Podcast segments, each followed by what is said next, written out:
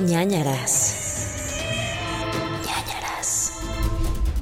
Hola a todos, bienvenidos a ñañaras, el podcast, porque pues no es la película, es el podcast nada más. Cuando haya una película, se les avisará. Este es ñañaras el podcast. Este, Pau, Oye, ¿cómo estás? Emocionada porque son fechas importantes. Hoy que escuchan esto es primero de noviembre, creo, ¿no? Sí, es cierto, sí estamos en fechas muy terroríficas. En fechas terroríficas. Y el otro día estaba leyendo que en estas fechas se puede crear un portal, pero no sé, o sea, está como la intención y la energía, pero no sé, ¿lo intentamos? ¿Un portal? Sí, o sea, puedes como teletransportarte a donde quieras. Algo así, no estoy segura. O sea, tal vez esto salga muy mal. Ok, ok, ok, no, lo voy a intentar. no hagan cosas que no están seguros, amigos. Ustedes no lo hagan en casa. Ok, lo voy a intentar, pero pues bueno, ok, lo voy a intentar, pero fuera de este cuarto, ok, Ok, o sea, primero tienes que cerrar los ojos y como que visualizar en dónde quieres estar. ok, Ajá. Y ahora nada más, o sea, abre la puerta y en teoría cuando la cierres ya vamos a estar en donde queramos. ok, voy, lo voy a intentar, estoy listo. ¿Tú lo intentas también? ¿Lo vas a No, espera, primero cierra los ojos, ajá. ok. Visualiza, ajá. ¿Visualizado? ¿Lo tengo visualizado? Ok. Y ahora ya, Ok, voy. vamos.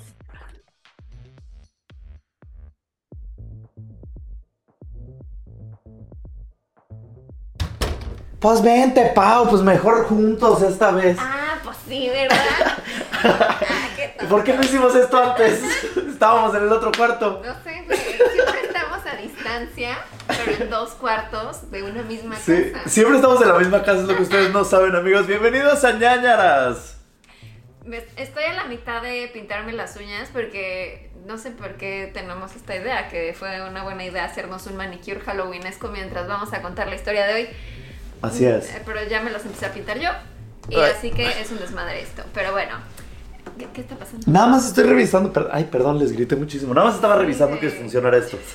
¿Qué está pasando ahora? Este. Ay, Dios. pues, Oigan, para ¿qué? los que no saben qué está pasando, estamos, bueno, sí estamos en una casa. Estamos en una casa en Anaheim. No, no, no es cierto. Estamos en un hotel en Anaheim. Estamos en el JW Marriott que nos patrocinó para estar aquí y venir a grabar muchas cosas halloweenescas eh, muy bonitas. También en Visit Anaheim, muchas gracias. Y, y por eso a lo mejor y no se escucha así Al 100. increíble porque pues hay eco del cuarto y es lo que pudimos ahorita improvisar con la cámara y el micrófono. Pero esperamos que lo disfruten de todas maneras este bonito episodio halloweenesco. Así es, bienvenidos a este episodio. Si ven que, si oyen como ruidos, es que, pues miren, tenemos dulcecitos y nos vamos a estar pintando las uñas mientras vemos las historias y mientras contamos los casos. Porque Y esto se hace en Halloween, ¿no? Según yo, esta es como la noche de Es- Halloween. Comes dulce. hoy es. Ah, sí. Hoy es primero de noviembre. Bueno, en estas fechas es como comer pan de muerto, hacerte las uñas. Ay, esto no, esto es una nueva tradición.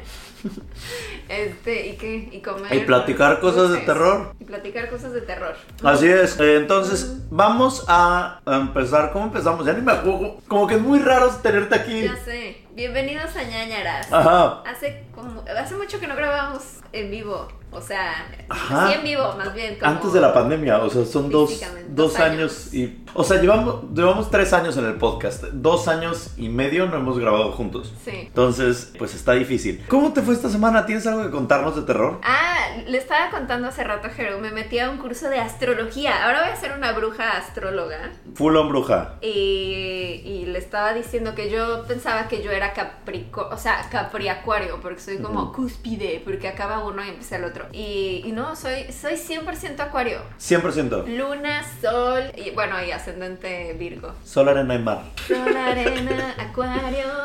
¿Y mar? Sí. Entonces ya full on te vas a convertir en bruja. Pero además yo no sabía, y Jeru es súper brujo del horóscopo. Yo tampoco lo sabía, hoy lo descubrimos juntos. ¿Cómo no lo sabías? Pues ¿Por no qué sabes tantos datos? Sé muchas cosas del horóscopo y de la astrología, pero no sé por qué. O sea, es. Yo creo que me, como que me interesa y creo que sí, en el fondo creo en ello.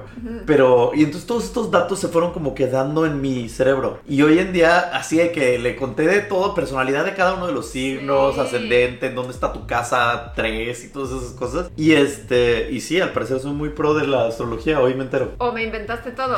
Una de dos, no lo sé. Estoy No muy nerviosa de que no sé cómo pintarme las uñas y tú lo hiciste muy bien. Entonces, pero no sé si yo debería de hacerlo como em, como ¿Cómo? negro, naranja, morado, negro, naranja o algo así. ¿Sabes? Ah, yo, no sé. yo estoy haciendo, y esta va a ser negra. Ok, entonces tú hiciste naranja. Ah, mira. Naranja, morado, naranja, negro. Ajá. Hay como una interrupción. Ok, ok. Yo en el dedo anular creo que me voy a hacer la naranja. Solo una naranja. Una naranja y luego dos moradas y luego dos negras. Uh, ¿Nos gusta ese sí, diseño? está padre. ok, perfecto. Yo quería más naranja. Es que el naranja me encanta y es un color que no se usa tanto. Solo es como spooky season. Sí. ¿no? Y ya, pero si te vistes así en el día a día de naranja, siento que nadie se viste de naranja. ¿Y por qué no hay más naranja en nuestra vida? Bueno. Debería de haber más. Yo me acabo de disfraz- disfrazar, de vestir de naranja para una premiación para los, creo que eran los Grammys. Y, y sí, y algo que me- de hecho me dijeron de que, oye, no, porque primero dije quiero ir todo de naranja. Y me dijeron de que no, es que el canal, perdón, siento que estoy quemando al canal, pero digo como el canal cree que es demasiado, ¿sabes? Como que es too much, todo Ok, de naranja. Sí, sí, sí. Y yo les dije que confíen en mí cuando les he fallado, ¿sabes? Ajá. Y este, y al final del día sí me dejaron usar la mayoría de cosas naranjas. Sí traía un pantalón negro en vez de pantalón naranja, pero eso fue porque no me quedaron los pantalones por gordito, pero ya bajamos de peso. Y al final del día se veía muy cool y me dijeron todos de que, güey, sí se ve increíble. Y como fue con un green screen. ¿Era el este, outfit ajá. que traías como de flores? Pues era otro día. No, era un saco naranja y luego una camisa de leopardo naranja Ajá. y pantalón negro. Y funcionó. Y me di cuenta que sí, que el naranja es un gran color, pero la gente le tiene mucho miedo al naranja.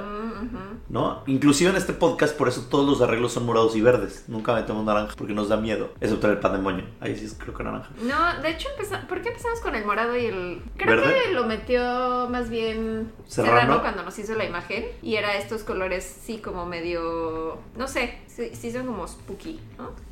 Sí, creo que fui yo el que lo intenseó porque... ¿Saben qué va a pasar? Después de este episodio vamos a grabar 10 minutos en donde les contemos todo este chisme del podcast Sí. y hagamos como una remembranza de qué ha pasado en estos tres años y todo eso. Y eso eh, creo que ni siquiera lo vamos a dejar para Patreon, creo que va a ser para todo el mundo, ¿no? Ok. Va, son 10 minutitos Va. el after party de este show. Este, pero bueno, a ustedes no les interesa esto, ustedes quieren escuchar historias de terror. Eh, primero que nada, anuncios parroquiales, playeras de ñañaras y sudaderas. Es momento de que las compren en chunchos.mx. Ahí van a encontrar el apartado y van a poder comprar sus playeritas y sus sudaderas. Patreon. Patreon.com diagonal nanaras podcast en donde ustedes pueden apoyarnos con eh, sus donativos. Hay diferentes categorías, diferentes beneficios, como los Seño Files, como los lives con patroñers mensuales. Pueden aparecer en los pandemonios con una de sus ñañaritas y otras cositas. Entonces, chequenlo en patreon.com diagonal nanaras podcast y síganos en redes sociales como nanaras podcast en Twitter, Facebook, Instagram, TikTok. Muy Y bien. Ya. Pues ahí estamos para que nos busquen, para que nos googleen y para que nos cuenten cualquier cosa sobre los episodios. ¿Algo más sobre esta semana que quieras platicar? No, ¿tú? No, que estoy muy emocionado. Yo también. Estoy muy emocionado. Vean los videos que vamos a estar subiendo todo el tiempo en nuestros perfiles y reels y TikToks y todo. Porque esta semana, pues como vieron, estuvimos de viaje. Y hay muchas cosas de terror. Está padre. Entonces vayan a checar eso también. Nuestras redes personales. Y pues a estas, ¿no? Sí. Ah, redes personales creo que nunca las mencionamos, pero por si quieren checar más cosas del viaje, yo estoy como Pau de L Castillo y Gerudito. Así es. Muy sencillo, muy fácil. Bueno, recomendaciones. Recomendas. Uy, ¿Qué estoy viendo? The Midnight Club, el, el club de la medianoche Ah, sí. en Netflix, que ya saben que yo amo a Mike Flanagan, que es este de La maldición de Hill House Ajá. y La maldición de Bly Manor y muchas cosas que ha hecho, la de Misa de Medianoche. Y es, es muy del estilo, o sea, es como lenta, mucho de este tema de ¿qué es realmente un fantasma? Si no es como las historias de esas personas que ya no están y así. Pero está bien bonita. Es sobre unos niños que tienen cáncer y están en un hospicio, ¿se dice?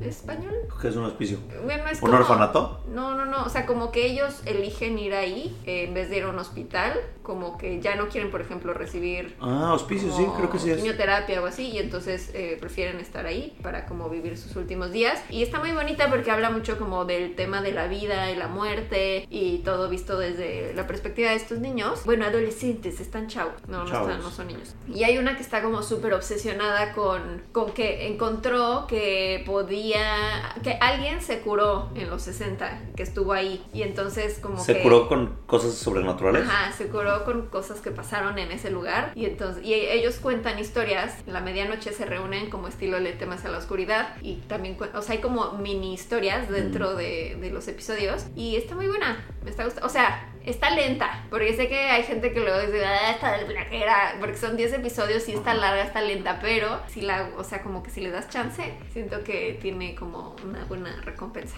Ok, ok. Club de Medianoche en Netflix. Netflix, ajá. Perfecto. Yo esta semana he estado viendo muchísimo What We Do in the Shadows. Que me recomendaste y ya había visto la primera temporada, pero esta vez estoy viendo la segunda temporada y me gusta mucho más. O sea, la primera temporada me dio mucha risa, pero la segunda, como ya los personajes están establecidos y hay tantos cameos de celebridades increíbles, que se las recomiendo, pero de la que quiero hablar más a detalle es The Watcher. Ay, no la he empezado a ver, Ajá. pero vi que le pusieron muy mala calificación. Sí. Está mejor el episodio 40 de ñañaras, ustedes lo pueden escuchar y escuchar el relato con nuestras voces y está más divertido. ¿Es en serio? Sí, la verdad que sí, pero está palomera, mana. Está muy Ryan Murphy. O sea, ya sabes, le metió el, eh, a John List. ¿Quién? Ah, y el, el, el- el que contaste de los sándwiches y así. Ajá, ajá. ¿Don Sándwiches? Ajá. Bueno, pues lo mete en un episodio. Ya ves que a Ren, eh, Murphy le gusta de repente, iba a decir Reynolds, ojalá. Este, le gusta de repente como que mezclar otras cosas y meterlo Sí, sí. y en Dahmer metió a otro asesino y así. En esta ocasión hizo lo mismo, metió, metió a John List en el episodio 3 y lo mete con la historia de la casa Pero de eso Watcher. no pasó en realidad. Nada que ver, son cosas totalmente distintas. De hecho, les cambié el nombre a John List y obviamente a los de la casa y, y todo esto. Entonces, está entretenida, vaya, o sea, está divertida si no tienes nada que ver y está como sospechosa que pues la historia es muy buena. Entonces, al final del día, tiene sentido de que sea buena la serie o la miniserie, pero pues tampoco cambia tu vida y tampoco es la mejor que has visto, no. Y al Pero final. además tenía súper buen elenco, ¿no? Súper buen elenco, está Naomi Watts, está eh, Bobby Cannavale, me parece que es el, Ah, el sí, otro. sí. Y así, entonces sí vale la pena verla si no tiene nada que ver y dicen como de que necesito una dosis de suspenso y no sé qué hacer, pues vean eso. Y la, la verdad el mejor episodio es el de John List. O sea, que ver ese asesinato llevado a cabo. Uy, chica, si te da la ñañara, si te da el mecho. Que era Y- el del tragaluz ese, ¿no? Y ¿Tragaluz? me o sea, había algo en, en su casa que era como un techo que era de cristal. Ah, sí, creo que sí era ese. Algo así. Que tenía sea- un nombre que no me acuerdo de esa palabra. Eh, Que la aprendí aquí, pero ya la olvidé porque no la uso. yo debería de saber esto, ¿no? Hey, pero no pasa nada. Si era un dragaluz, no, un- una cúpula, como un No, pero tiene un no, nombre. como un, bueno, regresan al episodio 40 y ahí se van a enterar el nombre y van a escuchar No, la de- historia pero mucho la mejor. historia de John List, pero X. Ah, sí, ese no era el sí. 40. Bueno, y tú vas a empezar hoy con tus casos de true crime, de crimen real. Pero tú me vas a ayudar después a pintarme las uñas porque claramente estoy haciendo un pésimo trabajo el día de hoy. Sí, es que yo también lo estoy haciendo un poquito mal, pero mira, ya acabé. ya Ok, acabé. ok, ok, ok, ok, ok, ok. Se va a oír raro, si se oye raro el audio, amigos, es porque tengo ahorita en las manos el celular, que es mi micrófono. Una disculpita, pero bueno. Y dice así. Ya no tenemos nada más que decir antes de... Cuéntame. Feliz Halloween, ok. Feliz Halloween. Para el caso del día de hoy, te voy a teletransportar Ajá. al año 1957. Cuéntamelo todo. En el año 1957, en un mes como este, en octubre, sonaba en la radio Jailhouse Rock de. Elvis Presley. Johnny Cash era uno de los artistas favoritos del momento, igual que Elvis era como la leyenda que hoy en día conocemos. Y en el cine salió la película de Jailhouse Rock de Elvis y eh, no había muchas otras películas importantes por lo que pude ver. Ok. Pero en la tele estaba saliendo la serie de... ¿Puedo poner mis manos Sí, aquí de Voy a manicurista? hacer tu... Mi manicurista del día. Quedamos que era qué? Negro. Negro en las esquinas, morado y naranja en el Ok, centro. bueno. Ok. Este, no sé si deberíamos de poner la toalla. Un perdón, Marriott, si, arruiné tu- si arruinamos tus cojines. Entonces, en la tele salió la serie del zorro, producida por Disney. Ok. La leyenda del zorro, ¿te acuerdas de esta? No mucho. No, ¿nunca viste la película de Antonio mejor pon- Banderas? pon tu mano aquí. La de Antonio Banderas y Catherine Zeta Jones. Ah, pero ¿esa era una serie? No. Pues es que originalmente creo que era un cómic y luego se volvió una serie de televisión y luego una película. Entonces, este, pues eso. Bien. Eh, bueno, O sea, más me estás calificando. estoy calificando tu uñaje en estos momentos. Pues Ni es que sí me, soy tan buena, ¿eh? sí me faltó de un lado, la verdad. Espérame, espérame, es que no tenía suficiente pintura. Es que tienes uñita y yo tengo aquel gran uñón de espanto. El uñón de... De aquí del lado. Ok, ¡Ay! Te moviste. perdóname. Eh, embarrando todo. Eh, bueno, como bien sabemos, X, ese era el contexto. Ustedes no estaban vivos, yo tampoco estaba vivo, nadie estaba vivo aquí probablemente. Ah, no, sí, algunos señores grandes que escuchan este podcast, mi papá incluido, él tenía como dos años. Bueno, como bien sabemos, el 31 de octubre se celebra Halloween, el día de ayer si ustedes están escuchando en cuanto acaba de salir este episodio. eh, ajá. Y en ese año de 1957, en Los Ángeles, yo te traigo un caso de aquí Ok. y de la fecha. O sea, hice todo mi trabajo. Bien. Eh, el dueño de un salón de belleza, Peter Fabiano, Levanta eleva, levita esos- esos- esas uñas. Peter Fabiano, de 35 años, escuchó un timbre de su casa esa noche, ¿ok? Eran aproximadamente las 11 de la noche, cuando ding dong y dice, ¿quién es? Y entonces dice, ¿quién es? Qué raro, porque los niños salen al dulce truco Temprano. temprano, porque a las 11 de la noche me estaría ¿A qué hora acaba el dulce o truco? ¿Que como Pues- a las nueve? Pues sí, o sea, depende de la edad de los niños. Si son niños más grandes, como pubertos, yo supongo que sí puede acabar como a las 10, 9, 10. Pero 11 de la noche ya es una locura, ya es una bestialidad. Niños, ya duerman. Ya son los que quieren aventar el papel de baño. Y los es que mira cómo no me pintas en un lado. Ay, es que siempre me, me fallan los lados. Los lados, ve, ¿ya viste? Siempre, siempre hago eso. Por eso juzgo. Los lados nunca los vi. Amigos, perdonen el... Pero el- no se nota. Ajá. Perdonen el, el ADD y si ustedes están escuchando esto en audio, disculpen, es que me está pintando las uñas y no lo está haciendo bien. Ay, perdón. ¿me vas a pagar? Te, te voy a... recibir este maltrato? no te voy a pagar, pero te voy a pagar con mucho amor. Y este. Y. Bueno, entonces no sabe qué, quién, quién chingados está a las 11 de la noche eh, tocando. ¿Necesitamos la otra mano? Que no, le voy a dar una segunda mano a esta. Ok. Este. Y entonces dice: ¿Quiénes son esos? ¿Quién, qué niño, no? Entonces va a checar la puerta. Abre la puerta, ¿no? Y ve a un enmascarado. Y entonces dijo, ah, seguramente esto va a ser una broma de algún adolescente o algo así, que me estén jugando a mí y a mi esposa. La esposa se llamaba Betty, ¿ok? Ajá. Betty. Recordemos a Betty. ¿Este ya le habías puesto dos? Sí, no una. Bueno, entonces se levanta de la cama y va a revisar la puerta. Cuando la abre, te digo, una figura enmascarada, traía jeans, traía una chamarra color beige y unos guantes rojos. Ajá. Y entonces se le queda viendo por unos segundos y entonces Peter Fabiano voltea y le dice, ¿dulce o truco?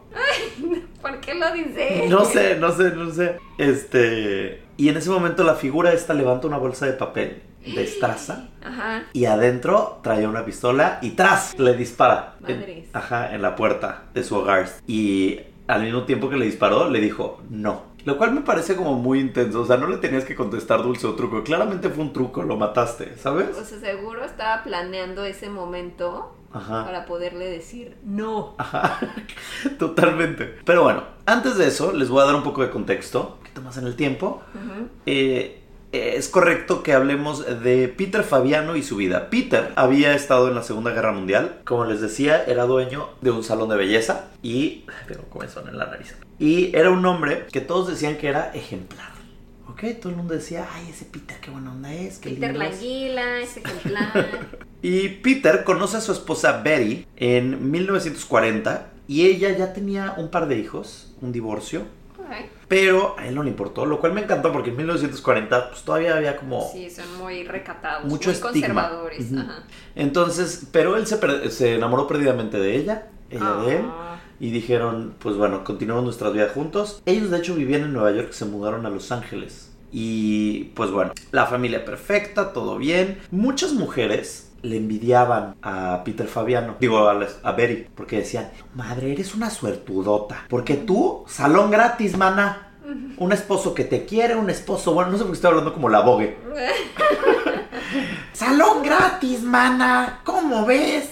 Y este... Pilón. Ajá, y entonces, pues la Betty siempre arregladísima. De que el Sí. pelo perfecto, el tinte El hermoso. chongazo de la nani. Sí, y eh, le- se pintaba el pelo de color rojo, era su como tono característico, y pues siempre estaba bien cuidada porque pues el esposo tenía el salón. Ujú. Bueno, su salón estaba en North Hollywood, en la parte norteña de Hollywood.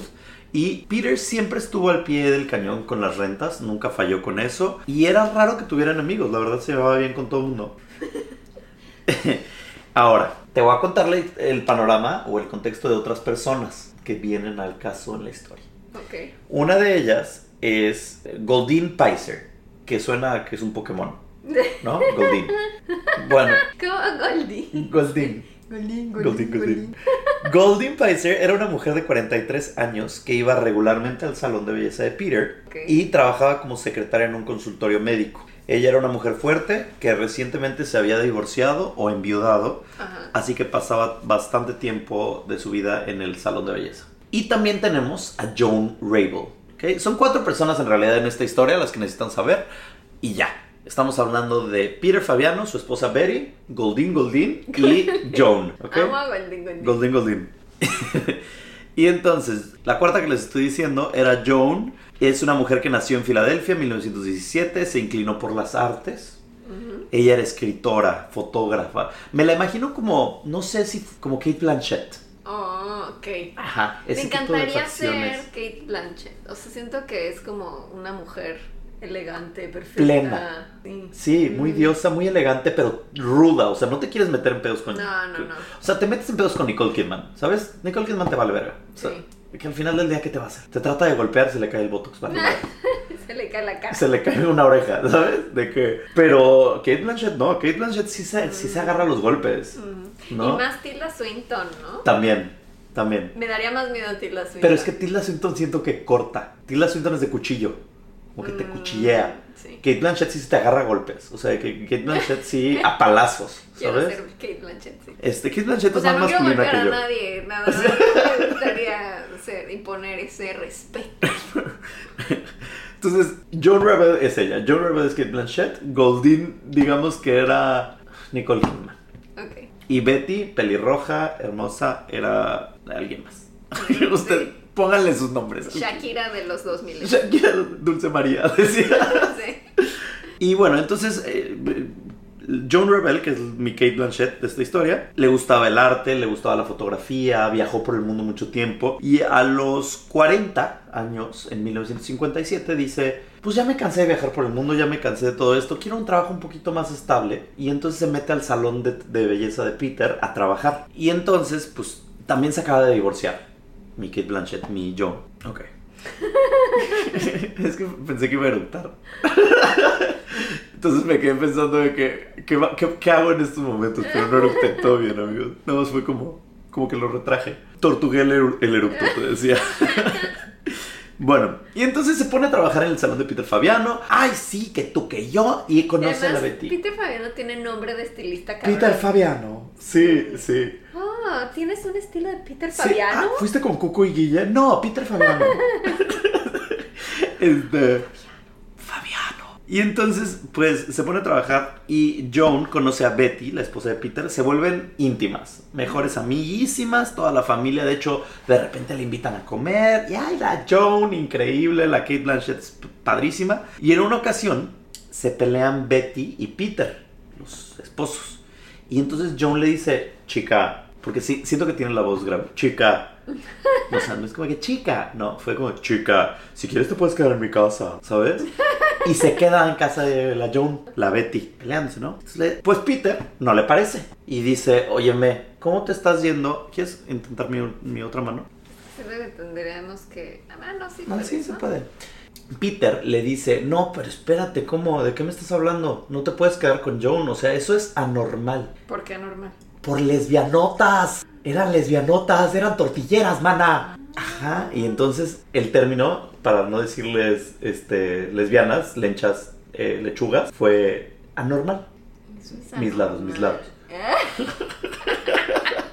Me va ladeando la uña. ¿Qué, qué pedo? Porque si no, No latino. olvidas mis, mis lados. Y entonces... eh, Sin orillas, dices. Por favor. Y entonces eh, la hunde con la sociedad, Peter Fabiano, a su esposa. Como que le dice a todos, como que, ay, es bien así, es bien anormal, se fue con la Joan, no sé qué. Y entonces la Betty no pudo con la presión social y dice, ok, mi amor, perdón, perdón, perdón. Y regresa con él y le dice, podemos salvar mi matrimonio, todo va a estar bien. Y le dice, Peter, órale va, pero no puedes volver a ver a Joan. Nunca. Esa es como la única conducción, conducción, condición para que Ah, le ofrecieron trabajo de le conducción. el trabajo de conducción. La única conducción que te voy a pedir. Es la única condición que te voy a pedir. Y entonces dice ella, pues jala, jala para Veracruz. Y entonces, Saludos a Jalapa, Veracruz. saludísimos. Pues John trabaja en el salón, como les digo, y de repente Goldie Goldin, Nicole Kidman, iba al salón. Las anormales. Ajá. eh, pues la Goldin no se sabe si es anormal o no. Güey, estoy haciendo un cagadero en tuña. Dios mío santo. Bueno, pero. Se quita con el agua. Sí, sí. No pasa nada. Estamos bien. Y entonces, Joni Goldin, ¿ok? Kate Blanchett y Nicole Kidman se van a tomar café regularmente. Ellas sí se vuelven otra vez mejores amigas. No se sabe, pero Así le dicen. ajá, estamos seguros que construían muebles en su tiempo libre. Ajá. Y pues un día, el chisme es que Joan le dice a Goldin Goldin, es que tú no sabes la verdad, chica. O sea, Peter y Betty no son tan perfectos como todo el mundo lo cree. De hecho, creo que maltratan mi lado, ¿ves? ¿Ves? Me lo dejaste a propósito. No, no está. ¿Seguro? Velo, velo. ok. Eres muy exigente. Oye, pues, trabajo de calidad aquí en Ñañaras. Listo, gracias. Es que tu- tus lados están muy metidos. Ah, ahora es mi uña el problema. Oye, me río más en vivo, ¿eh? Risa Es que risa un, que me una- traes. un ri ri. Uno rí, rí, no puedo, ¿no? Y, y todos de que vuelva. De ahora en adelante deberían de volverlos a hacer así y nosotros no. No, a lo mejor dicen, qué bueno que nunca lo hacen en vivo porque... Porque se distraen mucho. Bueno, y entonces Joan convence a Goldin de que es momento de acabar con Peter. Y entonces Goldin Goldin, feliz de la vida, le dice sí y compra una pistola. Va al. Pues aquí en Estados Unidos era más fácil en esa época, y digo también ahorita. Y compra una pistola. Pero Estoy revisando mi uña, estoy revisando la uña. Pero dices, y también ahorita Pues sí, ahorita no compran. cambió nada. Aquí en Walmart compran rifles y así, o sea, se antoja un ¿En el rifle. Walmart? En el Wolf, ¿nunca te ha tocado un Walmart con rifles? Oye, ¿no? Sí, como por los videojuegos, de repente hay como que cabi- gabinetes. Dios santo. de vidrio, ajá, con rifles. Y entonces va, compra su pistola, la Goldin Goldin. Le preguntan, ¿para qué la quieres? Y ella dice, es que la necesito para protegerme. Y entonces le dicen, ah, órale, pues jalo, va, te la vendo. Y el 31 de octubre ponen el plan en marcha. Se esperan a que apaguen todas las luces de la casa para que Goldin se pusiera un antifaz, lo cual me da un poco de ternura y amor. Que todavía se haya disfrazado para su asesinato. Ah, por eso sí planeo el decirle no. sí, traía un antifaz negro y ya. Y como maquillaje raro. Pero y las, las, los guantes rojos, ¿no? Sí, o sea, pero pues ya si te vas a disfrazar, disfrázate bien, chica. Sí, cómprate un traje de, no sé, el Joker o yo. O lo que sea, Dora la Exploradora. Imagínate el asesinato de Dora la Exploradora. Sería noticia. Y bueno, entonces esperaba que se apagaran todas las luces de la casa. Y ya que se apagaron, tocó el timbre. Y cuando contestó Peter y le dijo dulce truco, ella le dijo no y le disparó. La Golding Pero, o sea, ¿él abrió la puerta o no la Sí, abrió? abrió la puerta y cuando la abrió, Pensé que le había Bang. disparado desde afuera de la puerta, que de todas maneras le hubiera dado. No, o sea, es súper. Pensé que así por la mirilla había hecho dulce o truco. Imagínate lastillar.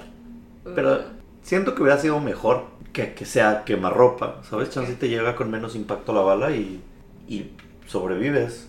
A quemar ropa ya di. Uy, gran, gran temón. Bueno, pues instantáneamente Peter cae al suelo, empieza a sangrar y en eso Goldie Goldin corre de regreso al coche donde la estaba esperando Joan y se besan apasionadamente. Lesbianas asesinas. Les prendió, Sí, lesbia asesino, lesbia asesinato. les se pusieron medio cachondas con el asesinato. Pues no sé tanto, nada más de que se besaron. Pues es que yo creo que la adrenalina en el momento. Sí. Siento que o te da así como un shock de que vomitas y así, o te da como un rush así de. como e- e- euforia, ¿no? Sí, te voy a tornear. Es que cuando torneas es cuando empiezo a embarrarlo por el No dedo. importa, pero que queden bonitas. Este. y Ya quedó. se besan, gracias. Ahí más o menos. Nada más, creo que necesito una capa más de naranja. ¿No? ¿Te parece? ¿No? ¿Está bien? ¿Qué opinamos? Mm, bueno. Bueno, entonces empiezan a besar apasionadamente y le dice... Esto no sé si lo escribí cuando estaba como medio dormido, pero puse, le dio las gracias antes de, de arrancarse y escapar. ¿Qué? No sé si realmente ese es un dato o me lo inventé, amigos. ¿A quién le dio las gracias al muerto? O sea, le dio un beso Ah, o sea, le Joan a Goldin. besaron apasionadamente. Le dijo, Gol- gracias. No sé si como que Joan le agradeció a Goldin que lo matara. Puede ser. o se le agradeció por el beso, lo cual también creo que es muy, muy cordial. Puede muy ser las dos. Yo creo que sí, como de gracias porque lo mataste. Y por el beso, apasionado. Las dos.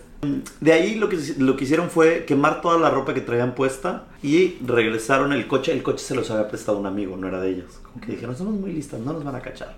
En ese momento, John le dijo a Goldín, después de su beso, después de que hizo todo esto, John voltea con Goldín y le dice, oye, por cierto, olvídate que me conoces. Nos tenemos que separar un rato, porque si no nos pueden cachar. Bye. Y se va. Y entonces, o sea, la pobre Goldín Goldín estaba enamoradísima Sí. y John le valió madres, se fue. Mientras tanto, eh, Betty, les cuento, encuentra a su esposo, bueno, escucha todo esto, escucha el balazo, va a ver qué pasó, encuentra a su esposo con la herida de sangre, digo, la herida de bala, y también de sangre, porque tenía sangre.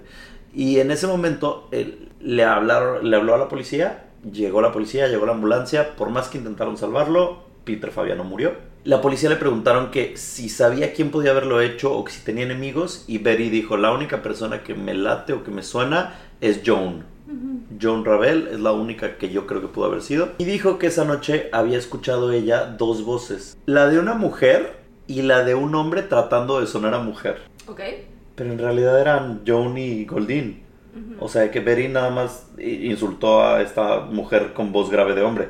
Que no... Ah, pero pues escuchó como algo grave. Escuchó a alguien hablar así Es y, un hombre. y era Kate Blanchett, ¿sabes? O sea que...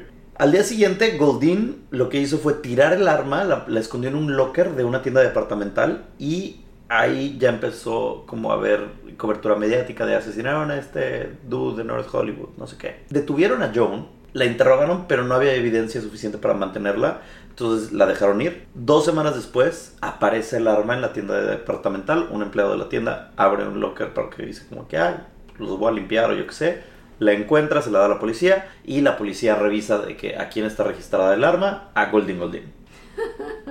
Entonces Goldin Goldin revisan el arma, también era un match perfecto con el arma que le había disparado a Peter Fabiano, entonces dijeron aquí está hecho todo. Y el 12 de noviembre Goldin fue arrestada y confesó que todo era un plan por parte de Joan y que ella la había manipulado para que le disparara a Peter, así que arrestaron a Joan. Joan era la mente maestra de este crimen. Dato curioso, ambas contrataron abogadas mujeres para que las representaran en el juicio. Ah, She-Hulk. Sí, dos Jennifer Walters en el mundo. Y eso es raro porque además estamos hablando de que eran los 50, ¿sabes? Entonces no era tan común una mujer abogado y menos en un caso de este tipo, de esta índole. Goldin dijo que Joan le había dicho que Peter golpeaba, abusaba de su mujer y que además consumía narcóticos y que por eso tenían que matarlo porque si no iba a terminar matando a Betty y la querían mucho.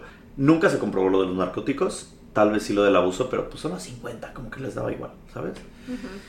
Tres psicólogos distintos em- examinaron a ambas mujeres, determinaron que Goldin lo hizo por Joan y que no tenía motivos para asesinar a Peter y que lo había hecho para salvar a su amiga de una persona malvada. Ambas se declararon inocentes. Goldin dijo que fue por causa de locura y que fue porque la manipuló completamente Joan y que estaba... No dijo que estaba enamorada, pero hoy en día sabemos que estaba enamorada. Enamorada. Sí. Sí. ¿Cómo va la canción de Amor de Mujer de Mecano? ¿Cómo es esa? Mujer contra Esa. mujer. Mujer contra mujer, literal. Sí.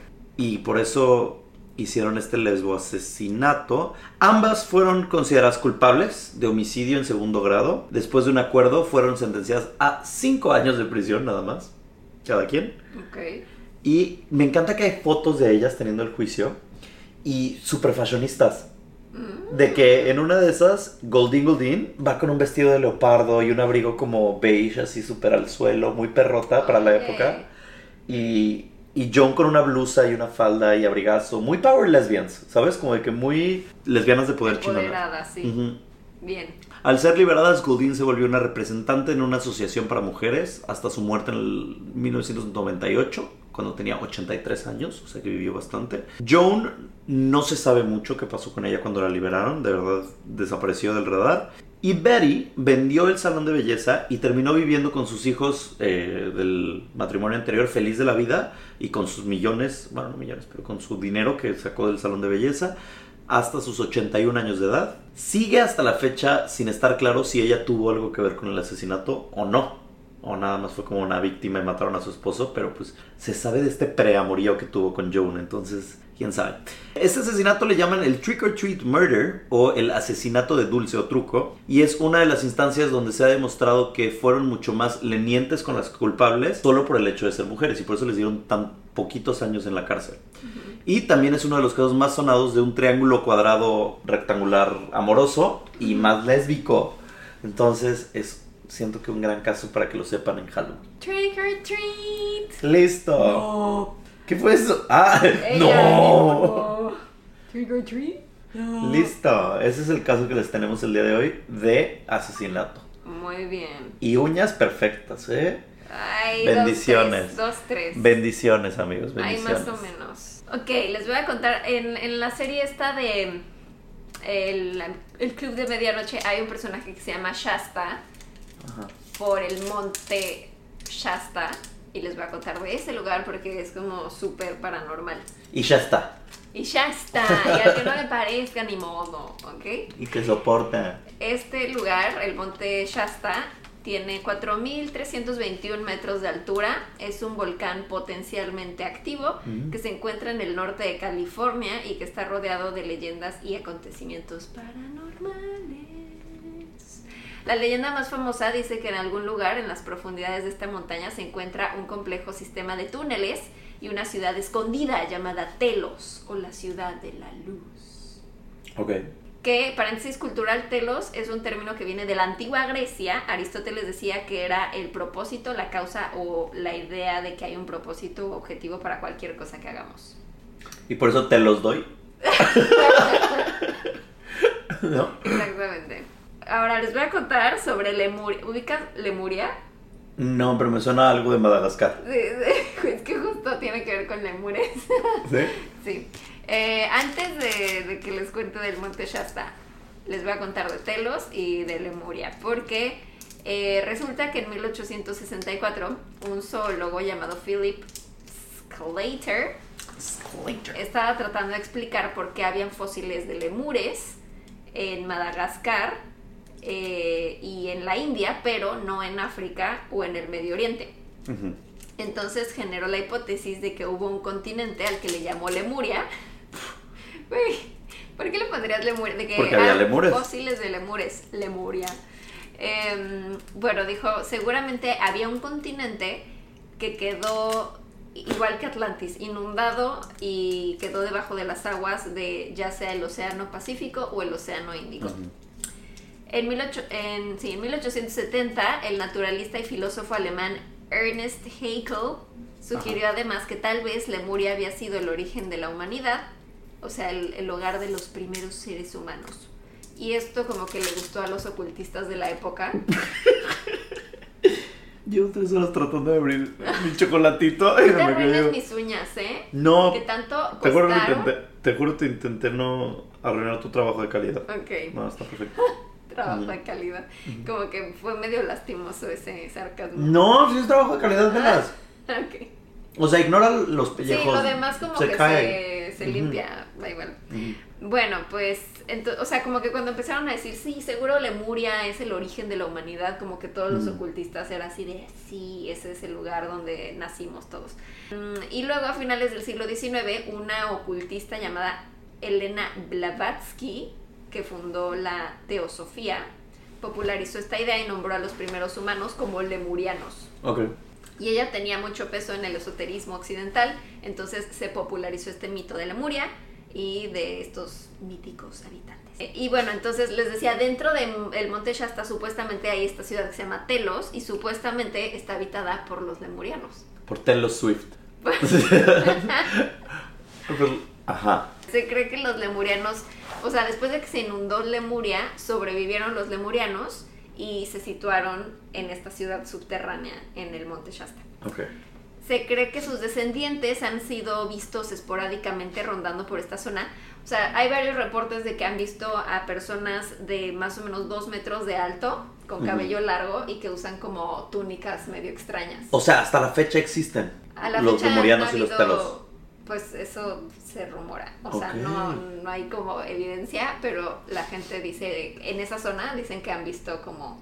Como Jason Momoas. Sí, como Jason Momoa caminando ahí como en, en túnica, como de les traigo amor. Güey, qué delicia. Imagínate. Imagínate una sociedad hecha de Jason Momoa y Chris Hemsworth con pelos largos Sí, y en túnicas además para que se les marque bien el, el telos. De los- Si te los das.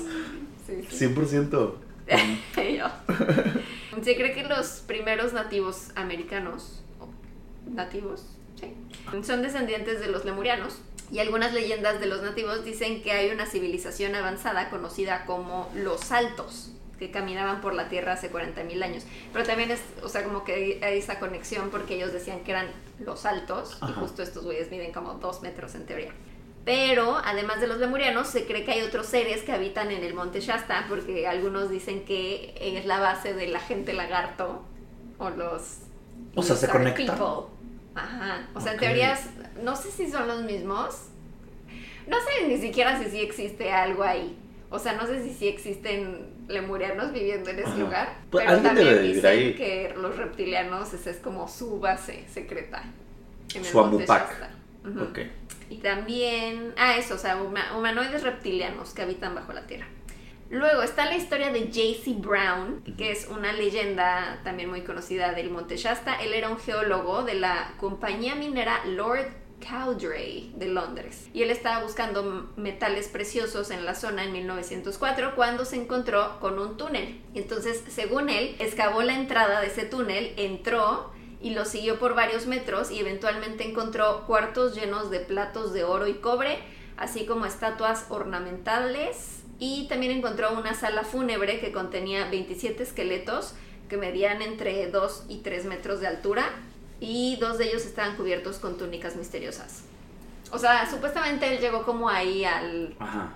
al lugar máximo de los lemurianos, pero entonces significa que ya están muertos, ¿no? A los Jason Momo, a Jason Momoalandia. Es que no sé, porque también pienso, a ver, tal vez los cavernícolas eran mucho más grandes, por lógica y por evolución, quiero creer. Entonces tal vez eran esqueletos de cavernícolas y los cavernícolas medían dos metros y medio. Pero en teoría, como- así los neandertales y así, pues eran como, estaban como erguidos, ¿no? O sea, Pero como- estaban eh, porque estaban todo el tiempo jorobadillos. Y estos güeyes son altos, de 3 metros. Pero pues chance y nada más est- extendieron el esqueleto. O sea, si es un Ah, cavernícola no, que está pero se erguido. te, se te queda el esqueleto, joroba? ¿no? Como, ajá, No sé. Se va deformando Sí, como el sí. No lo pueden... Suena como a baile, ¿no? Deformando el esqueleto. Formando tu esqueleto. bueno, pues eh, según esta leyenda, Brown siguió explorando el Mount, Mount Shasta, está. pero no se sabe qué sucedió entre supuestamente cuando encontró esto en 1904 y 1934, cuando esta historia se publicó por primera vez en el periódico Stockton Record. O sea, según él, en 1904 encontró eso, El- la entrada del túnel, los esqueletos, y se Y tardó luego en 30 años en escribirlo. 30 años, Chance era- apareció la noticia en el periódico. Chance era analfabeta y se tardó en 30 años en aprender No, a leer y porque él no lo escribirla. escribió, o sea, ni alguien lo escribió, ajá. Chance que choqueó tanto que dijo, no lo voy a contar 30 años de mi vida, me voy a quedar con esto. Yo no podría. ¿Te podrías quedar con un secreto 30 años? No, o a, o a lo mejor quería sacar riquezas de ahí, o conoció a Mm. los lemurianos y lo adoptaron, lo sabes. O sea, él sí llegó con los Jason Momoas y Ajá. dijo, pues, este lugar es para mí, ¿por qué lo voy a compartir? Porque ¿Por qué? yo puedo sabrosearme a los Sí, Jason Momoa me solo. dicen su chaparrín, pues, Ajá. Es un yo chaparrín. no soy el único chaparrín aquí. Me encanta. Bueno, pues eh, publican esto en el 34 y poco después de que publican eso, este señor desaparece. Ok. Eh, supuestamente, o sea, publicó eso porque dijo como es que estoy preparándome para una expedición para excavar más y explorar más el Monte Shasta y pues ya tenía como listo su barco y todo, pero nunca zarpó el barco y la última vez que lo vieron fue el 19 de junio de 1934. ¿Cuándo salió el artículo? El 34 también, pero sabemos la diferencia. O sea, ¿qué, sa- qué fue antes? ¿El huevo o la gallina? O sea, que qué? O sea, ¿qué fue antes? ¿Que publicaran su artículo o que él desapareció? No, o sea, primero publicaron el artículo. Ajá. Y ya después anunció en el artículo como que estaba preparando su expedición y luego desapareció. Y luego estaba viendo ahí en internet, hay un autor investigador que se llama Stephen Sindoni, que me puse a ver y más bien luego hace como esos videos como de conspiración, todos conspiranoicos, Ajá. exageradísimos, pero bueno, este güey dijo que estuvo indagando sobre la leyenda y encontró evidencia al respecto. Dijo que los registros de la compañía minera en la que trabajaba JC Brown no tienen registrado a un JC Brown, pero sí tienen a un JB Buddy y que fue empleado de esa ver? compañía. O sea, es que como que coinciden los registros, porque dicen también que Buddy era geólogo que viajó a Mount Shasta en 1904 Ajá. con el mismo Lord Cowderay, que era como el dueño de la compañía minera. Ah, o sea, sí podría ser. Pensé que no más era por el nombre. Yo de que, ah, o sea, no tengo un Pedro Hernández, pero tengo un Jaime Martínez. Ay, qué bueno. En 1904, la compañía esta minera estuvo sacando petróleo en México bajo el nombre Mexican Aguilar Oil Company. Y Órale. es como los inicios de lo que hoy es Shell Oil. Y ambos reportaban a los oficiales mexicanos y al presidente Porfirio Díaz y se volvieron millonarios, estos dos hombres. Y cuando Body desapareció, valía alrededor de 45 millones de dólares. Ah, Y se cree que, o sea, en, en esa época, ellos dos, o sea, saben que visitaron en 1904, pero saben, o sea, no saben a qué fueron, pero creen que probablemente hayan ido al Resort Shasta Springs, que era muy concurrido por la clase alta de San Francisco. Y hay registros de que cruzaron la frontera de México a Estados Unidos en 1904 y luego otro registro en 1907 de que regresaron con otros tres geólogos. Entonces ahí sí está sospechoso, que es como, hmm, como que ya se trajeron gente, de, ah, encontramos algo, vengan todos, ¿no? Pero, espérate, ¿no me dijiste que esto estaba por Madagascar? ¿Lemuria? No. o sea, la conexión es Lemuria, el continente perdido que Ajá. se inundó, estaba entre el océano Pacífico e Índico, ¿no sabes? No sé de océanos. El de la izquierda. Viendo el mapa de O frente. sea, O yo parado en México. el que las costas de la West Coast, California. El de la derecha. No, el de la el izquierda. de la izquierda. El de Acapulco. No. Sí. Ah, sí, sí, sí. El de Acapulco, no el de Veracruz. Exacto. Ajá, el de Acapulco. Ay, me estás confundiendo más. O sea, el Pacífico es donde está Hawái, pues. Ajá, izquierda, sí. Izquierda. Acapulco, Baja California, Sí, California. sí. Sí, ok, ok. Pero, Y ento- los lemurianos, Ajá. la leyenda es que los lemurianos que sobrevivieron se fueron al monte Shasta, que está en California, viajaron desde Madagascar, o sea, desde África, hasta California. pero Madagascar no está en África, Madagascar, sí está en África, ¿no? está abajo de India. Bueno. ¿No Cero está- en geografía. ¿Madagascar no está en África? No. Ay, ay, disculpen amigos. Este, ok. Bueno, eh, sigue siendo un trayecto largo. A lo que voy es como. Ajá, ajá. ¿Viajaron todo eso? Pues en teoría sobrevivieron y llegaron. O sea, ni Colón, ¿sabes? O sea, no sé cómo habrán llegado. A lo mejor, como eran una civilización avanzada, a lo mejor tenían barcos. Ok. y lograron llegar a tierra firme en California y ahí se metieron en la montaña. Montaña. ¿Por qué tienes tanta comezón? No sé, por eso me estaba riendo de que me está dando mucha comezón todo. ya, Ya te dio alergia seguro. Alergia a- al barniz de Vas a uña. estar como Hitch al rato. Mis manitas de salchichas. Bueno, recapitulando, Ajá. entonces, estos señores se hicieron millonarios, viajaron al Monte Shasta, no se sabe por qué estuvieron regresando y qué hacían ahí, pero no saben qué sucedió entre 1907 y 1934 cuando salió esta historia en el periódico. Se cree que JC Brown empezó a usar, más bien JB JB. Body empezó a usar el alias de JC Brown porque vivía con miedo.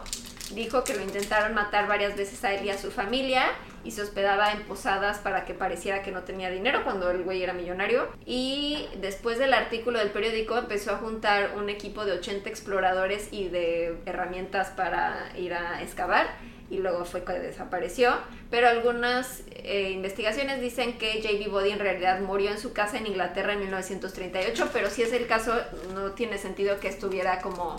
O sea, no se puede explicar por qué el güey estuvo preparando una expedición para ir al Monte Shasta y luego se regresó a Inglaterra para morirse allá cuatro años después. Sí, pues no voy a haber muerto en el Monte Shasta ya. O sea, no sabemos si JC Brown sí existió, si era el mismo que el JB Body, pero de todas maneras está rara su conexión con el Monte Shasta. O sea, como que sí había algo ahí y no pudo acabar de hacer su expedición porque alguien estaba ahí como buscando esa zona. Está raro porque, o sea, todo esto que les contaba del autor ese como conspiranoico que investigó todo esto, según él, decía como de en su página que, que estuvo investigando este tema, pero que lo vigilaban y que hay fuerzas conspirando para que no se revele esta información sobre los lemurianos. No sé si sea cierto o no, pero su página ya no existe. Todo esto lo encontré en un, otra ahí como un medio local que se llama wickedlocal.com y el texto es de 2009 y después de eso como que ya no subió nada el tal Sindoni. Entonces, alguien lo silenció. Nah. Nada más no pagó el, Ya, puede ser el dominio, sí. el dominio ya, o sea, porque se murió. Puede ser. Y ahora les voy a contar de otro que está también relacionado a este lugar. Se llama Guy Ballard y este era un ingeniero de minas de... ¿Qué? No sé, siento que ya había leído de esto. Estoy emocionado. Guy No, o sea, de que era como algo que quería hacer, pero no estoy seguro. Ah, Guy Ballard fue un ingeniero de minas estadounidense que fundó junto con su esposa, ah, tal vez ya sé por qué lo has leído, sí. Eh, fundó junto con su esposa Edna Ann Wheeler Ballard el movimiento IAM, que es un movimiento religioso precursor de varias religiones New Age. Estudiaron teosofía y ocultismo y Ballard vivía a los pies del volcán Shasta en 1930 y un día estaba caminando por la montaña cuando sucedió lo siguiente. Les voy a leer como un extracto de lo que él escribió. Ajá. Dijo, llegó la hora de almorzar y busqué un manantial de montaña en busca de agua clara y fría. Taza en mano me incliné para llenarla cuando una corriente eléctrica pasó por mi cuerpo de la cabeza a los pies. Oh. Miré a mi alrededor y directamente detrás de mí estaba un joven que, a primera vista, parecía ser alguien en una caminata como yo. Miré más de cerca y me di cuenta de inmediato de que no era una persona común. Mientras este pensamiento pasaba por mi mente, sonrió y se dirigió a mí diciendo, Hermano mío, si me das tu taza, te daré una bebida mucho más refrescante que el agua de manantial. Esto es- o sea, ¿me estás tratando de dar una lección religiosa? Sí. Siento que me estás, siento que me estás ya como que leyendo un versículo de la Biblia. ¿Qué tal que le sirvió jarritos, güey? Ah, no tomes agua de No manantial. tomes agua. Tómate un, Una Coca-Cola y así se inventó. Pues este güey escribió, obedecí e instantáneamente la taza se llenó de un líquido cremoso. Uh. Telos. Chica, telos Y así se tuyos. telos. Más que telos fue tuyos, chica, porque yo yo tengo una teoría de cómo se rellenó esa taza de líquido cremoso, chica, pero si yo te lo dijese, más dice al final, devolviéndomela, me dijo, bébela. chica, yo he visto esta película porno demasiadas veces, sé en qué acaba. ¿En qué? Ahorita, ahorita verás. En- Ah, Pues el joven luego se identificó como el conde de Saint Germain. mm, tal vez por eso lo leí. El conde de Saint Germain, quien según Ballard y su movimiento IAM era un maestro ascendido, es decir, una persona que ya pasó por el proceso de ascensión y que tiene una conciencia espiritual muy alta. Son seres divinos, ancestros, maestros de la humanidad en la tierra, como por ejemplo lo es Jesús, según el movimiento Mm. IAM. Bueno, pues Saint Germain vivió, o sea, esto sí existe, o sea, no sé si se le apareció a este güey, pero sí existió un conde de Saint Germain que vivió en 1700 en Francia. Era un aventurero que viajó por Europa, tenía gran influencia en la corte de Francia, fue fundador de la masonería y dijo que descubrió un líquido que podía prolongar la vida. Un líquido cremoso. Un líquido muy cremoso. Un líquido Lechoso, cremoso. diría yo. Por eso, ¿ves que luego dicen que tiene propiedades para que te pongas así en la piel? Dicen eso de que si te embadurnas este mecates en la cara, Pero creo que es súper chavitos falso, en la cara. Pues es que mira, al final del día, si nos vamos a la ciencia, sí tiene mucho material genético. Entonces, podría ser que sí sirva de algo embadurnarte mecates en la cara. No sé, yo no lo haría, la verdad. No, yo tampoco. No huelen bien tampoco, como para estártelos poniendo en la cara, ¿sabes? Y luego que se secan como resistol, Ay, qué. ¿sabes? Y tienes esmegma en el ojo, güey. O sea, que no quieres eso en tu vida. Tú no quieres ni que se pedorreen en palmar. Imagínate, ¿qué voy a, qué voy a querer de que se que me hagan un facial? En el ojo. Sí, no. No, chica, no. Bueno, pues este güey sí existió y Ballard proporcionó detalles de sus encuentros con el conde de Saint Germain y otros maestros ascendidos en los libros Unveiled Mysteries y The Magic Presence. Y en esos libros us- usó el seudónimo de Godfrey Ray King. Guy Ballard y su esposa Edna y su hijo, que se llamaba Edona Eros Donald Ballard. Ah, le pusieron un nombre fácil. Un Me encanta que le, o sea, porque Donald es como le decían. ¿Por qué? ¿Por qué? Edona Eros.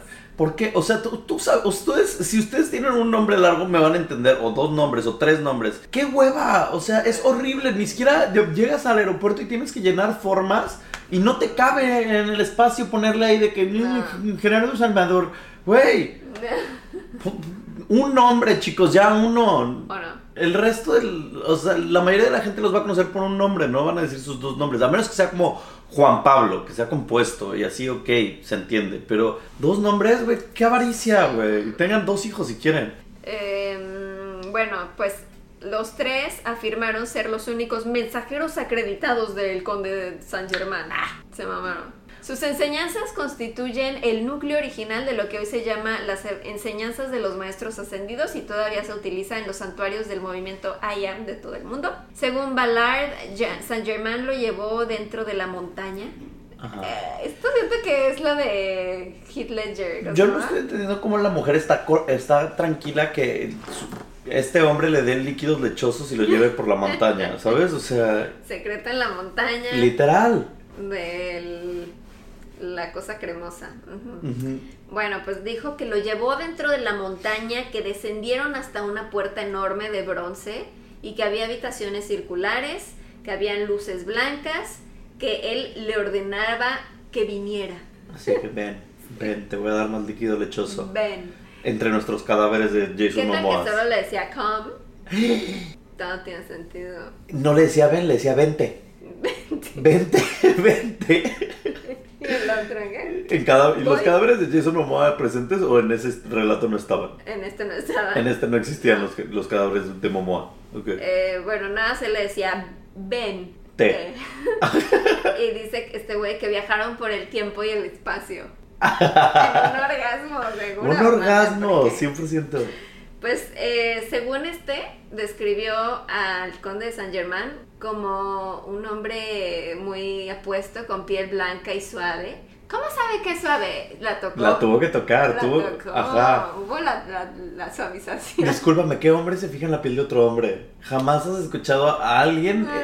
eh, un hombre hetero, decir de que "¡Ah, qué bonita piel tenía, ¿no? Sí, sí, Jamás sí. lo ha dicho a alguien. Pues le suavizó la piel. Y, y dijo que tenía. Se lo suavizó, ¿cómo te decían? Sí. ¿Cómo decía Me Andrés? suavizó. Me suavizó, era. Me suavizó. No, tocaron creo que la- las pupas a Andrés. No, así le hizo. ¿Quién le hizo así? Saliendo de un antro o algo. No, ni entramos. No, ¿cómo? aquí. Amigos, eh, ustedes conocen a Andrés Navi y una vez viajamos a Los Ángeles también, los tres. ¿Y cómo fue? Por- Es que tú querías ir a un antro, Ajá. pero ya, ya había acabado todo. Ya Sí. era como el after. Ajá, ya era como la Y una. él ni sabía que era antro gay. Y entonces llegamos y como que dijo. O sea, como que le sacó de onda ¿Los que había puros hombres. Ajá. Wow. Pero ya no entramos. Ah, ok. Pero él sí estaba como de, ¿qué es esto? y de repente llegó un güey y le dijo como, oh, you're so cute. Y le hizo así. Eres muy adorable y le tocó la mejilla. Ajá, y como que se quedó pasmado. ese hombre me suavizó. ¿Qué es eso? Me suavizó. Ah, me en la Fue, fue un, ligero roce de mejilla. un, un roce de majilla con la mano. Ajá. Y él dijo que lo Con el suavizó. nudillo, pero además al revés, ¿no? Era como revés. Ujú. Ay, eres muy adorable. Me Sí, encantó. Así le hicieron Así le- lo suavizó. Sí. Pues este güey dijo, es suave, tiene ojos azules, cabello rubio. Me imagino al Stat el vampiro, Ok, Tom Cruise. un Targaryen. Mm, ah, sí, Damon. Damon. Mm. Targaryen. Bueno, pues esa es la historia del Saint Germain y del Ballard. Y ahora les voy a contar un poquito más de eh, otras cosas del Monte Shasta. También en esa zona constantemente hay avistamientos de fannies, o sea, de ovnis, pero ves que ahora son fenómenos Ah. aéreos no identificados. Y es tan empinado y alto que se cree, Se antoja. sabía que, eh, o sea, el monte crea su propio clima, constantemente se crean nubes lenticulares con forma de disco y entonces mucha gente dice como, ah, son ovnis, porque si ves fotos, parecen, es como Nope, literal. como, como panqueques de nube. No, parece literal como un como si fuera un disco ahí como flotando, Mm. pero nada más es una nube y el, el resto del cielo está limpio, Mm. como en Nope. Su superficie es complicada de transitar porque está en constante cambio por los cambios de hielo, agua, viento y piedras. Y algo curioso es que el monte Shasta forma parte de la cordillera de las cascadas que va desde Canadá hasta California y este monte se encuentra a 15 kilómetros al oeste del resto de los otros volcanes de la cordillera y este fue un movimiento que sucedió hace 700 mil años pero los científicos no tienen una explicación de por qué se movió del lugar. O sea, estaba en África. A ver. O sea, los lemures se lo Los llevaron. lemures se lo llevaron cargando. O sea, también, no nada más es misterioso su, su, su cultura de Jason Momoas y hombres que te invitan a venirte. Sí. Se movió del lugar 15 kilómetros. Ajá, hace 700 mil años se movió del lugar. ¿Cómo? Y no tiene sentido porque los demás no están. ¿Cómo, sab- ¿Cómo saben que se movió, movió del lugar? Los geólogos saben esas cosas. O sea, O sea, yo veo una montaña y me digo como, ah, sí, no Supongo debería que estar tienen ahí. que coincidir. o sea, la cordillera toda va así como en fila y eh, recta y de Mm, repente y uno está como salido, Lejitos. Mm, como un diente chueco ahí. Ajá. sí. Para los nativos americanos, el monte Shasta es un lugar sagrado y se encuentra en los territorios de las tribus Shasta, Wintu, Achumawi, Atsugewi y Modoc, las cuales han estado ahí desde la época en la que el volcán hizo erupción por última vez hace 3.000 años. La tribu Klamath cree que el monte Shasta está habitado por el espíritu del jefe Skel, quien descendió de los cielos al pico de la montaña. Skel peleó con el espíritu del bajo mundo Yao, quien vive en monte Masama, ¿Y eso o sea, cada uno tiene su montaña. O sea, cada de estas deidades tiene su monte. Ajá. Y supuestamente le aventó piedras calientes y lava y eso representaba como las erupciones volcánicas de ambas montañas. Y según las tradiciones de las tribus Klamath, Shasta es donde vive Gumokunk. ¿Cómo? Perdón. Gumokunk. ¿Cómo? ¿Cómo? Gumokunk. Gumokunk, el creador, vive ahí y se encuentran los huesos de los primeros Modoc. Y algo que suelen hacer es llevar ofrendas al monte Shasta, por ejemplo, llevan tabaco y respetan mucho a la montaña. Y por otro lado, dicen que el monte Shasta es también el hogar de Mata Kagami, que es la palabra que usan los Modoc para pie grande. O sea, también vive pie grande en el monte Shasta. O sea, el monte Shasta es todo. Es una enciclopedia de monstruos, es una enciclopedia de fenómenos. Ok. Y ellos conocen a los pie grande como los guardianes del bosque y creen que los pie grande han existido desde que los humanos, o sea, desde que los lemurianos existen, pero que si no los ves es porque no has sido elegido para verlos. Ah, o sea, es mi culpa. Es mi culpa no haber Sí, visto a sí, los lemurianos. no, o sea, ellos te tienen que elegir. Si no has sido elegido, no eres digno. Pues mira, de todo esto lo único que me queda es que, que, que antojo que me diga Jason Momoa que me venga. Ven, Ve- Te- Vente. vente, vente. Oye, nunca había escuchado entonces del Monte Shasta. Es- ¿Y lo puedo visitar casual? ¿Sabes? O sea, puedes ir. Hay unas zonas que están cerradas. O sea, porque vi que, por ejemplo, sí hay una cueva que se llama, cre- creo, Cueva de Plutón o algo así, Ajá. que está padre, pero hay otras zonas que. Ah, porque el señor ese Sidoni que les contaba, Ajá. él dijo que fue y que encontró, según él, la posible entrada del túnel que describió J.C. Brown. Ajá, JB Body. Ajá, pero que, que está dentro de una zona que es propiedad privada y que no puedes accesar. Y dijo que ahora estaba como sellada como con concreto y que alrededor habían como una especie de jeroglíficos. Oye, eso suena muy peligroso. O sea, como que hay, hay muchas leyendas alrededor. No sé qué creer. Pero sí, sí siento que es un lugar como misterioso, paranormal. Donde todo sucede, donde el velo está más delgado. Yo voy a seguir comiendo. Todo se conjunta allí, en el monte Shasta. Paula, me quedan como cuatro chocolates. Para ya. Para. Para. El velo de Shasta. Shasta. Shasta. Shasta, esta fue la historia de hoy.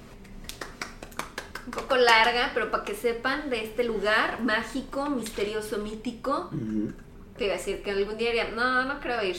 Suena muy complicado, la verdad. No, no está cerca. O sea, si viviéramos aquí o por ahí, pues dice, sí, sí, me lanzo. Día. Pero sí está. Viajar para ir al Monte Shasta tampoco es como que tan necesario, siento. Sí, no. Bueno, pues esperamos que les haya gustado este episodio en vivo. No en vivo, ah, ¿me entienden? Ustedes saben, en Sí, presencial. en presencial, carne y hueso. Sí, claro. Eh, esperamos que no esté muy mal el audio. Se hizo lo que se pudo, amigos. Nos estamos as- rascándonos con nuestras propias uñas De colores. pintadas. Ajá. Y sí, y ustedes, si subieran el setup que hay en estos momentos en esta habitación de hotel para que esto se pueda lograr, se sorprenderían. Pero, Podemos poner eso en nuestro otro video. ajá, quédense, no se queden. ¿Qué? O sea, no se queden, porque no hay más, pero sí vamos a subir otro video después. No sé cuándo. No prometemos. O sí prometemos, nada más no sé cuándo. Sí, prometemos. Son 10 minutos, Tú eres, sí. tú eres como un, un candidato. Yo soy un candidato. Entonces promesas. No se sabe si se van a cumplir. Pero, pero se hace. pero se prometen. Bueno, bueno, los amamos. Eh, ¿Tu frase de despedida? No, te toca porque yo acabo de terminar. Estoy pensando todavía en Shasta. Pues, eh, ñañaras, no. Y yo, ya harás. Shasta. Ya está, hasta la siguiente. Bye. ñañaras.